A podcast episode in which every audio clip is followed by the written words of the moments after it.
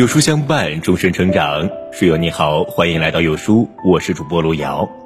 今天跟大家分享的文章叫做《读书是精神的旅行，旅行是身体的阅读》，一起来听。读书是精神的旅行，旅行是身体的阅读。莎士比亚曾说过：“书籍是全世界的营养品。”生活里没有书籍，就好像没有阳光；智慧里没有书籍，就好像鸟儿没有翅膀。读书就是在智慧世界里的一次次旅行，在知识海洋里的一次次遨游。人只有借助读书，才能打破时间和空间的限制。在书籍里，你或许可以看到那一场特洛伊大战，可以和埃及法老一起检阅高大的金字塔。你可以看到强大的秦国如何一步一步蚕食，最终灭掉六国。山海奇怪、秦风汉韵、魏晋风流、盛唐气象，这些辉煌都可以在书里领略。读书有时候是时间旅行，沿着历史的河流溯流而上，去看那千年以前的盛况，与古人坐而论道；有时候是地理的旅行。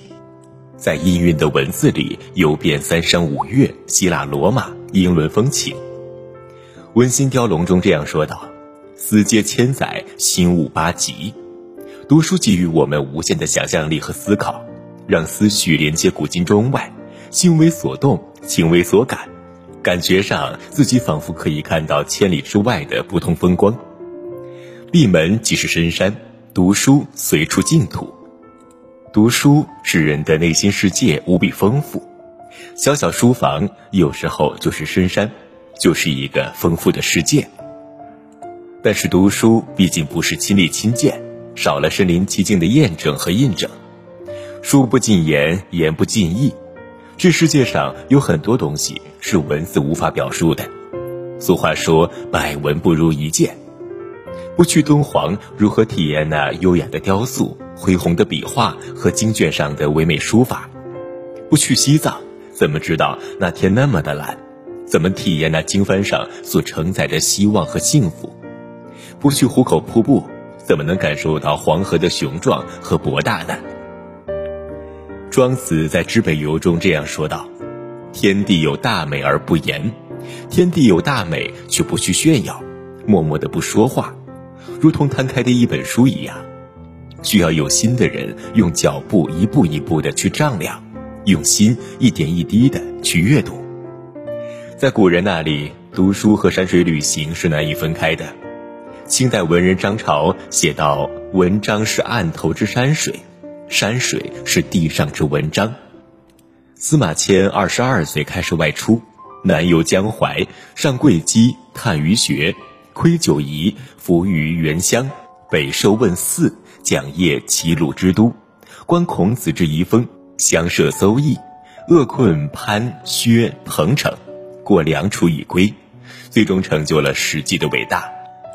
李白的一生游历过二百零六州县，登过八十多座山，游览过六十多条江河川溪和二十多个湖潭，独坐敬亭山，山中问答，早发白帝城，客中坐。这些脍炙人口的千古名篇，都是在游历的途中写成的。读书是静态的，游历是动态的。游历可以增长见闻，亲眼见到那山那水、那片天空和那里的人。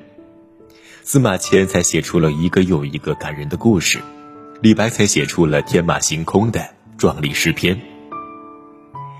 读书和旅行，成为更好的自己。读书是精神的旅行，而旅行又是身体的阅读。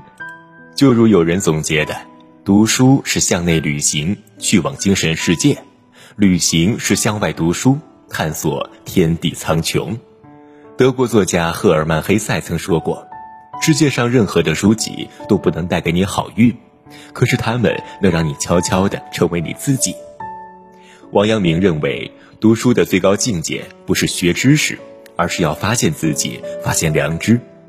读书就是为了变化气质，脱胎换骨，成为一个更好的自己。读书可以让人增长智慧，放大格局，养足才气。曾国藩认为，读书可以变化人的气质，甚至改变一个人的骨相。旅行作为身体的阅读，也可以改变气质。然而，现实社会中，旅行其实很肤浅。大部分人都把旅行当作是释放压力和负能量的一种方式。有些人去旅行，甚至仅仅是为了随大溜，或者为了拍几张照片向人炫耀，满足自己的虚荣心。余光中说：“旅行之意义，并不是告诉别人这里我来过，而是一种改变。旅行会改变人的气质，让人的目光变得更加深远。在旅途中，你会看到不同的人有不同的习惯。”你才能了解到，并不是每个人都按照你的方式在生活。读书和旅行都是神圣的，意义非凡的。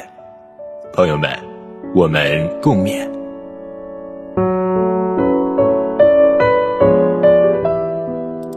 好了，今天的文章到这里就跟大家分享结束了。如果您喜欢今天的文章，或者有自己的看法和见解，欢迎在文末留言区和有书君留言互动哦。想要每天及时收听有书的暖心好文，欢迎您在文末点亮再看。觉得有书的文章还不错，也欢迎分享到朋友圈。欢迎将有书公众号推荐给朋友们，这就是对有书君最大的支持了。明天同一时间，我们不见不散，拜拜。